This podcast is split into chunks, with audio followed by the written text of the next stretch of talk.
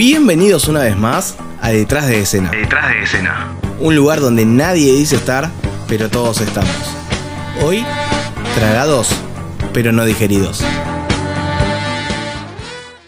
Es bien interesante ver el final del primer capítulo de Jonás. Porque para una línea de traducciones termina en el versículo 16. Para otra línea termina en el versículo 17. Las que terminan en el versículo 16, el 17 sería el versículo 1 del capítulo 2, que pasaría a tener 11 versículos en vez de 10. Pero la forma en que lo leamos va a determinar mucho en cómo lo podamos comprender. ¿Por qué digo esto? Porque si lo vemos como si fuese una especie de serie de, de Netflix, Amazon, Paramount, o sea, la, la que vos quieras, la que más te guste. Pero si, si lo vemos como si fuese una serie, vemos que al final, en el capítulo 1, se están olvidando del personaje principal. Lo- los marineros lo tiran al agua y de repente la imagen posa sobre ellos. Hagamos de cuenta que no conocemos la historia. Todas las cámaras están ahí arriba del barco. El viento se aquieta, el mar se enmudece, la tormenta frena y los marinos quedan anonadados con el poder del Señor. Quedan estupefactos con la magnificencia de la autoridad divina. Ellos mismos hacen votos a Dios y se terminan entregando a Él y ofreciéndole servicio. Parece que se da por entendido que Jonás había muerto ahogado, había muerto en el agua, de alguna manera. Termina ahí la primera temporada. Y cuando vemos que termina la primera temporada, de repente nos encontramos con algo absolutamente sorprendente. Y pensando un poco en esto que viene ahora, el otro día encontré una, una historia de, de unos marinos que estaban navegando cerca de las Islas Malvinas. Una historia absolutamente chequeable, la pueden googlear. Esto pasó en el año 1891, ¿sí? Frente a las islas. Y es una historia bastante impactante porque eh, no es algo muy, muy conocido y algo que pasa muchas veces. Hace poco vieron en los noticieros una, unas noticias parecidas a estas, pero no tan potentes como lo que vamos a, a contar ahora. James Bartley era un marinero inglés de 21 años cuando hizo su primer viaje a bordo de un barco ballenero que traducido al inglés se llamaba Estrella del Este.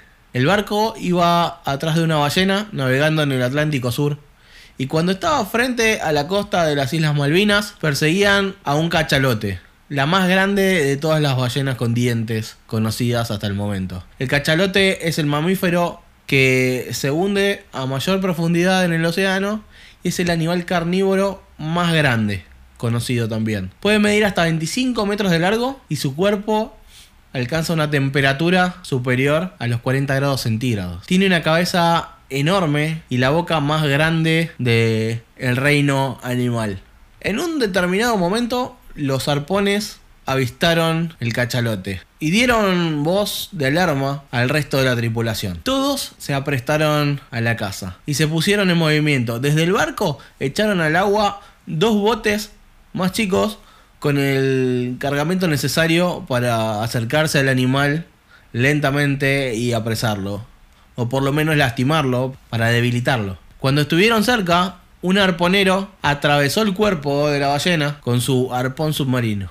El animal se agitó con tanta violencia pero tan fuerte que hizo volcar uno de los botes y todos los tripulantes cayeron a las aguas. El otro barco que quedó flotando se apuró por rescatar a cada uno de los caídos. Pudieron sacar a casi todos excepto a dos. Y entre esos dos estaba el marinero nuevo, Bartley, que después de buscarlo por mucho tiempo, durante horas, creyeron que había muerto.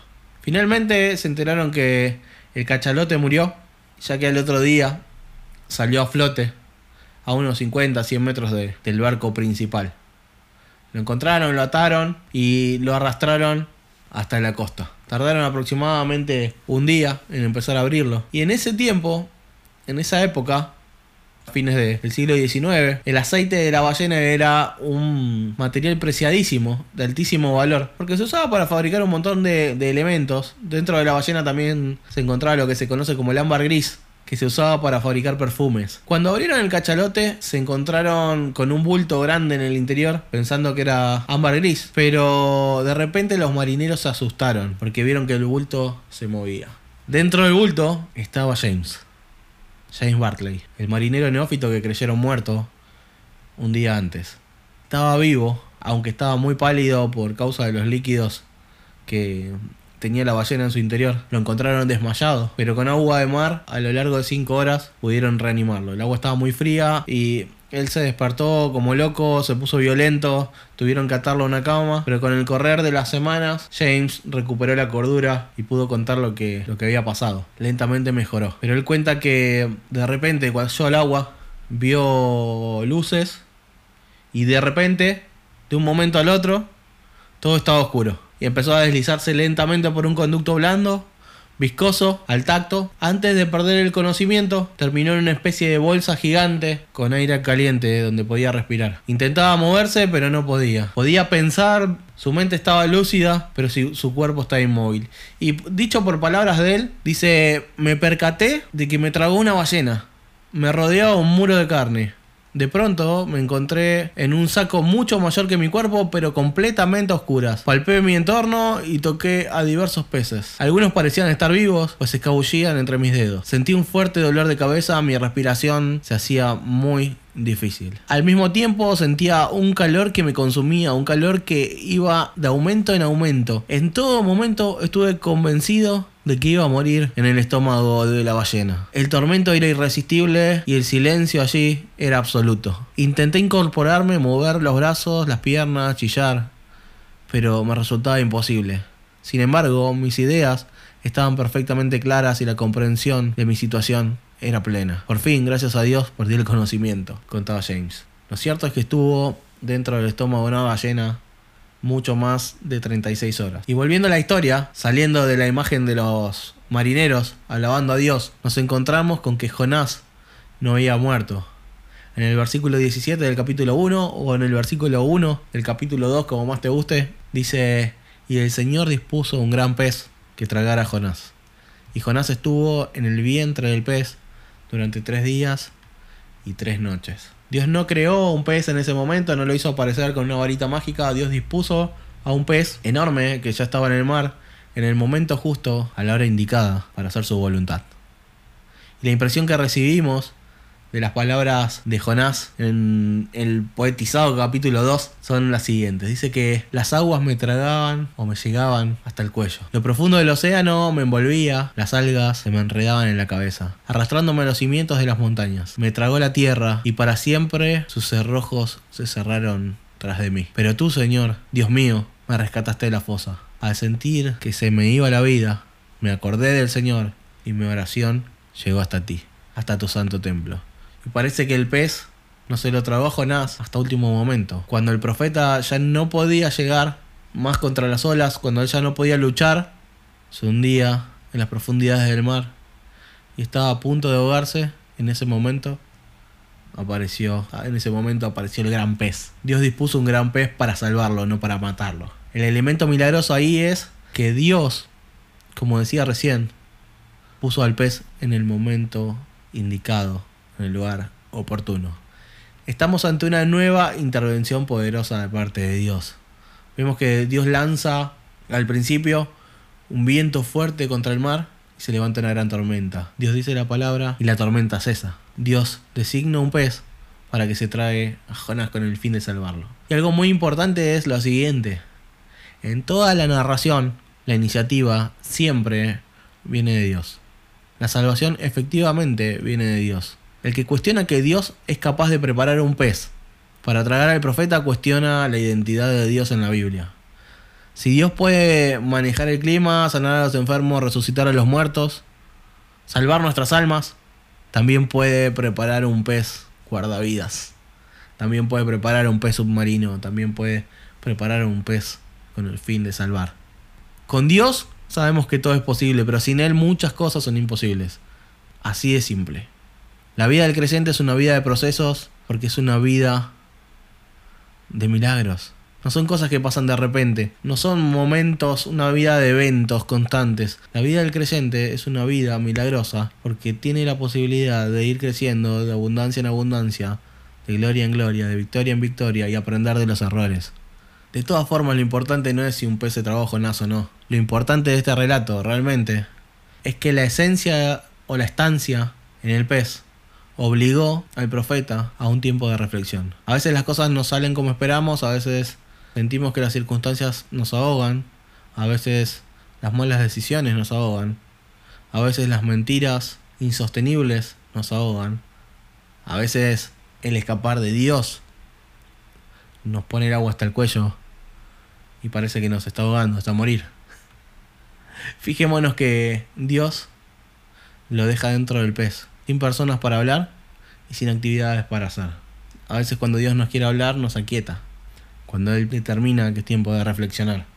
Así como cuando uno se porta mal y los padres lo mandan a su habitación, sin sus videojuegos, sin sus jueguitos, sin nada para leer, los mandan al rincón en la escuela cuando se portan mal.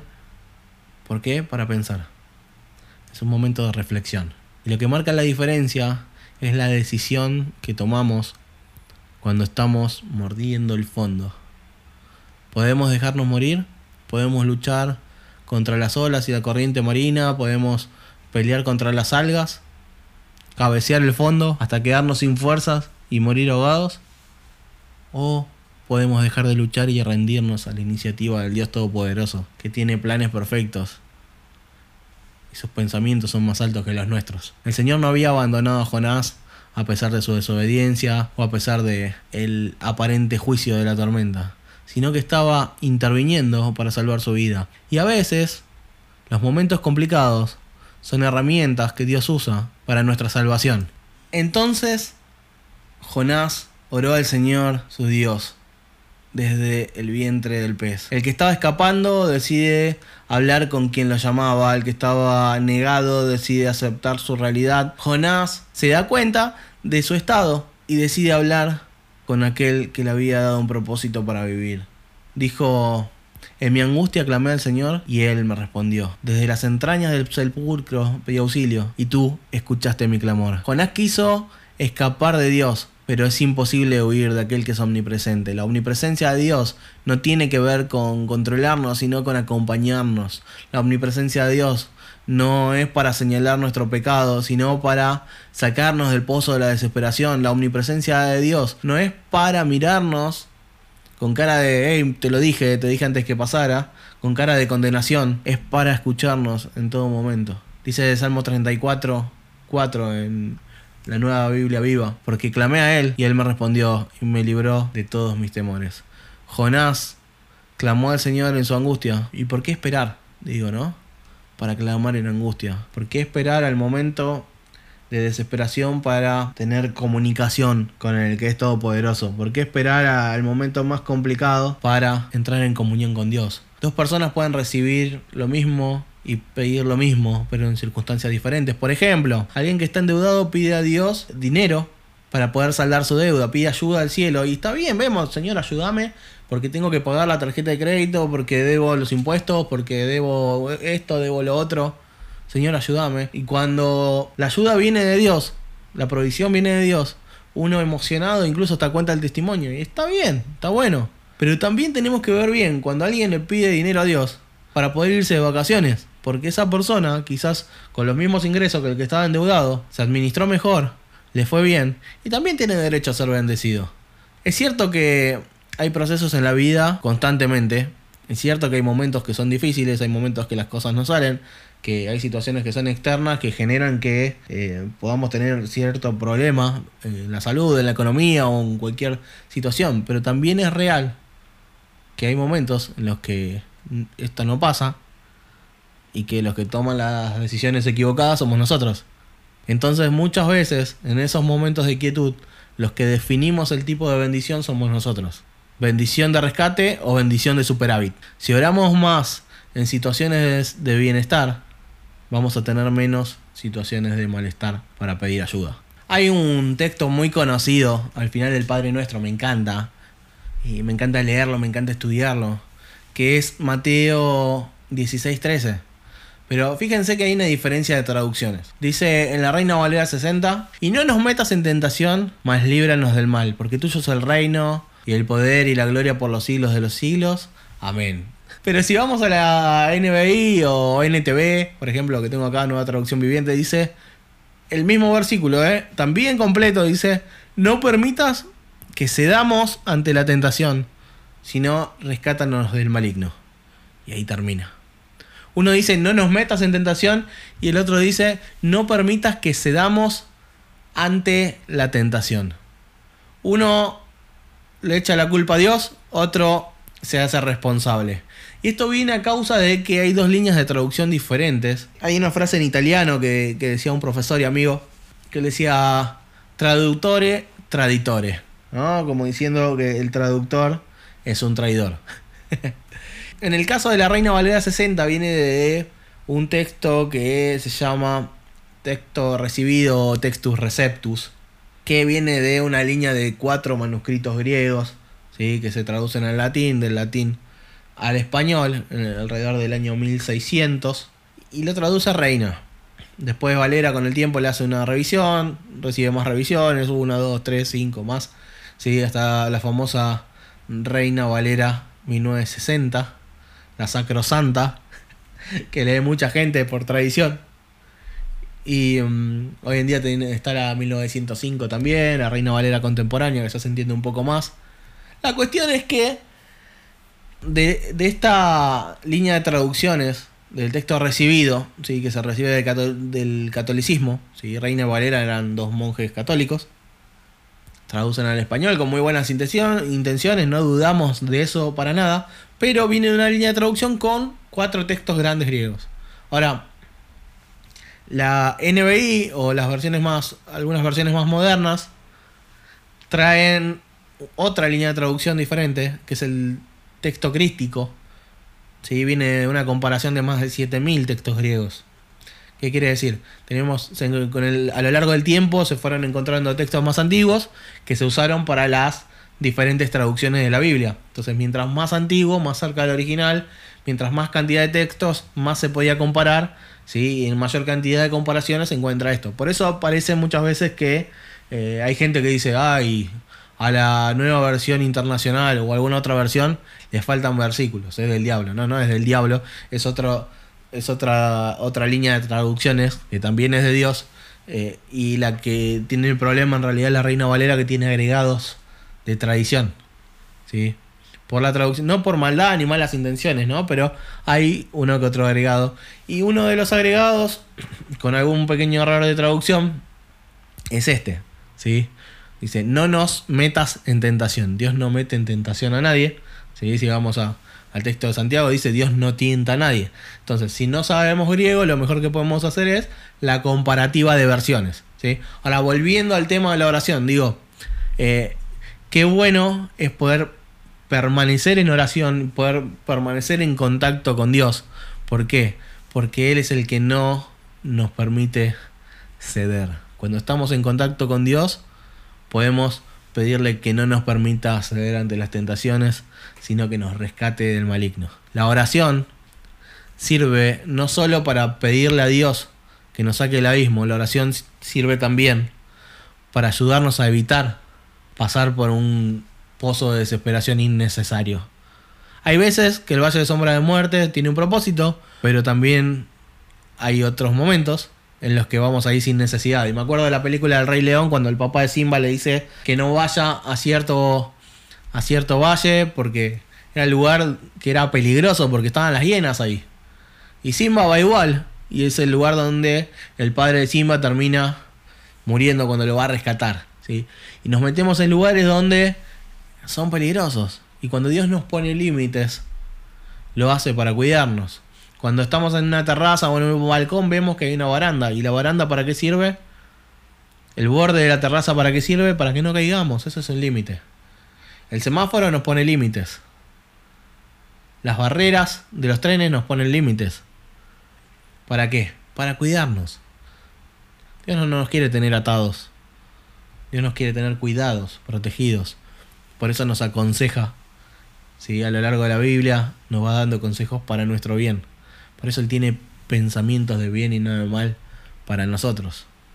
Sabemos que Jonás declara que Dios lo escuchó. Y dice en el versículo 3 del capítulo 2, a lo profundo me arrojaste, al corazón mismo de los mares. Las corrientes me envolvían, todas tus ondas y tus olas pasaban sobre mí. Y pensé, y miren lo que pensó el desgraciado, ¿no? Digo acá, entre agregado mío, ¿no? Dice, y pensé, he sido expulsado de tu presencia. ¿Cómo volveré a contemplar tu santo templo? Pero si Jonás venía diciendo en todo el capítulo 1 que él se estaba escapando de la presencia de Dios. Ahora, ¿Jonás es ciclotímico o tenía algún otro tipo de problema? Digo, ¿no? Porque si él se venía escapando cuando cree que Dios lo expulsó de su presencia, encima se ofende. No, hermano, así no funciona la cosa. Jonás se quería escapar de la presencia de Dios. Y cuando Dios aparentemente le suelta un poco la soga, se queja.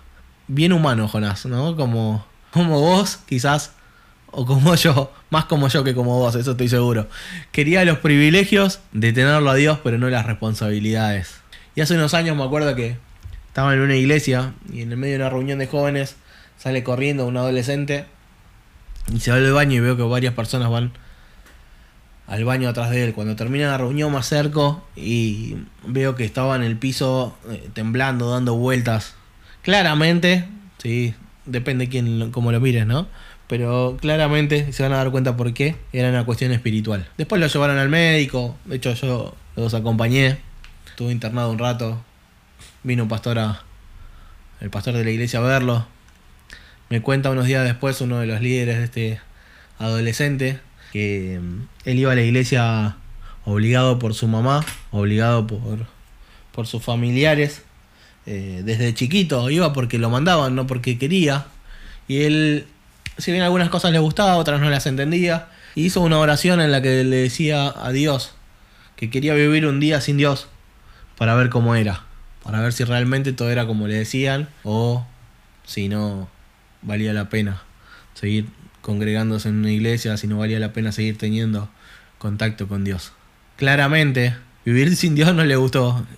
Ese chico se terminó entregando a Dios profundamente y lo sirve con, con mucho amor, con mucha pasión y terminó aprendiendo que la vida sin Dios no, no vale la pena. Y a veces uno se puede quejar de las cosas que Dios nos pide, pero si vemos un poco más allá, vamos a entender que son para nuestro bien. Dice el versículo 5. Las aguas me llevaban hasta el cuello, lo profundo del océano me envolvía, las algas me enredaban en la cabeza, arrastrándome hacia los cimientos de las montañas. Me tragó la tierra y para siempre sus cerrojos se cerraron detrás de mí. Pero tú, Señor, Dios mío, me rescataste de la fosa. Y al sentir que se me iba la vida, me acordé del Señor y mi oración llegó hasta ti, hasta tu santo templo. Recordemos el descenso de Jonás. Él está cuando empezó a escapar, descendió Jope, de Jope descendió al fondo del barco, el fondo del barco estaba lo más profundo, durmiendo mientras la tormenta estaba afuera. De ahí desciende al fondo del mar, hasta el fondo del estómago del pez. Literalmente Jonás tocó fondo. Y cuando sintió que se le iba la vida, se acordó del Señor. Cuando el hijo pródigo tuvo hambre, se acordó de que en la casa del padre se comía bien. Cuando la vida em, se empieza a nublar y empezamos a perder el rumbo de para qué estamos acá y de repente no entendemos el propósito, me gusta acordarme de un versículo. Dice, Señor, contestó Simón Pedro, ¿a quién iremos si solamente tú tienes palabras de vida eterna? Juan 6, 68. Y tan importante como la oración, tan importante como ese tipo de comunión, es mantenernos en contacto con la palabra de Dios. Si esa palabra que es aliento de vida, esa palabra que es luz en el camino, esa palabra que nos ayuda a encontrar el panorama y encontrar la dirección en medio de la oscuridad, esa palabra que marca las sendas. Y buscando algunos salmos, porque está, esto aparece mucho en el, libro de los salmos, pero también en el resto de la Biblia, tanto en el Antiguo como en el Nuevo Testamento, el valor de las escrituras. Pero dice en el 34.4, pues la palabra del Señor es verdadera y podemos confiar en todo lo que él hace. 34.6. El Señor tan solo habló y los cielos fueron creados. Sopló la palabra y nacieron todas las estrellas. La palabra es verdadera, la palabra es creadora. 68.11. El Señor da la palabra y un ejército trae buenas noticias. La palabra nos anima. ¿sí? 107.20. Envió su palabra y los sanó los arrebató de las puertas de la muerte. La palabra es sanadora y vivificadora. 119.9. ¿Cómo puede un joven mantenerse puro? Obedeciendo tu palabra. 119.11. He guardado tu palabra en mi corazón para no pecar contra ti. 119.114. Tú eres mi refugio y mi escudo. Tu palabra es la fuente de mi esperanza. 119, 130. La enseñanza de tu palabra da luz, de modo que hasta los simples pueden entender. 119, 162. Me alegro en tu palabra como alguien que descubre un gran tesoro. La palabra de Dios ah, nos abre el entendimiento. La palabra de Dios tiene un valor extremo para nuestras vidas. La palabra de Dios tiene que ver con todo. Nos da promesas atadas a responsabilidades. Nos anima a recordarlas para no perder las bendiciones. Dos ejemplos ya casi para, para terminar. Un conocido hace unos años me contó que para, para su casamiento tenía muy poco dinero y unos amigos le regalaron un crucero como luna de miel. Y pasaron al barco, subieron, muy contentos después de la boda. Presentaron los pasajes, le pusieron una pulsera en cada mano y entraron. Y entraron a disfrutar y miraban todo. Les ofrecían comida, pero ellos decían, y no sé si agarrarlo o no agarrarlo. No estamos hablando del primer día. Porque tenían miedo que le vengan todo en una cuenta cuando salían. Tenían miedo que le cobren todo. Y uno de los, de los empleados se dio cuenta de la situación, se acercó y les dijo, ustedes eh, están acá por primera vez, ¿no? Sí. ¿Esto le hicieron un obsequio de bodas o algún tipo de, regalo a algún amigo? Sí, le dice. ¿Por qué? Porque ustedes tienen todo libre. Ustedes pueden comer lo que quieran, pueden entrar a la parte del barco que quieran, porque su pulsera, del color que tienen, es de All Inclusive. Eso quiere decir que todo está incluido. Y se quedaron totalmente con los ojos abiertos, felices, saltando en una pata pero se, estaban tristes porque había algunas cosas que no, no habían podido llegar a comer o hacer o disfrutar en todo el primer día. Habían perdido un día por no haber leído todas las instrucciones detrás del pasaje. Otro conocido, fue por varios años miembro de un sindicato en su trabajo, es una persona que le encanta viajar, a él y a su familia. Juntaba peso tras peso, moneda tras moneda para poder irse de vacaciones. A veces podía, a veces no, a veces llegaba, a veces no. A veces estaba triste porque no podía. Y otras muy feliz porque llegaba con lo justo. Y un día le preguntó a un compañero de trabajo que ganaba exactamente lo mismo que él. Y dice, ¿cómo haces para irte de vacaciones? Todos los fines de semana largo, a veces los fines de semana también. Todos los años te vas a un lugar lindo. ¿Cómo haces? Porque yo gano lo mismo que vos. Y le dice, amigo, vos estás metido en el sindicato. Sí, bueno, el sindicato tiene un montón de opciones de vacaciones eh, con un 70% de descuento, hay hoteles gratis, pasaje gratis, hay un montón de cosas que están buenísimas eh, y las pegan todas las semanas en la cartelera. ¿Qué pasa? Este muchacho nunca leía la cartelera en el trabajo. Por no leer la cartelera, se había perdido un montón de vacaciones y había tenido que trabajar por cosas que los demás no trabajaban. Había cosas que venían por gracia y él las estaba viviendo por ley.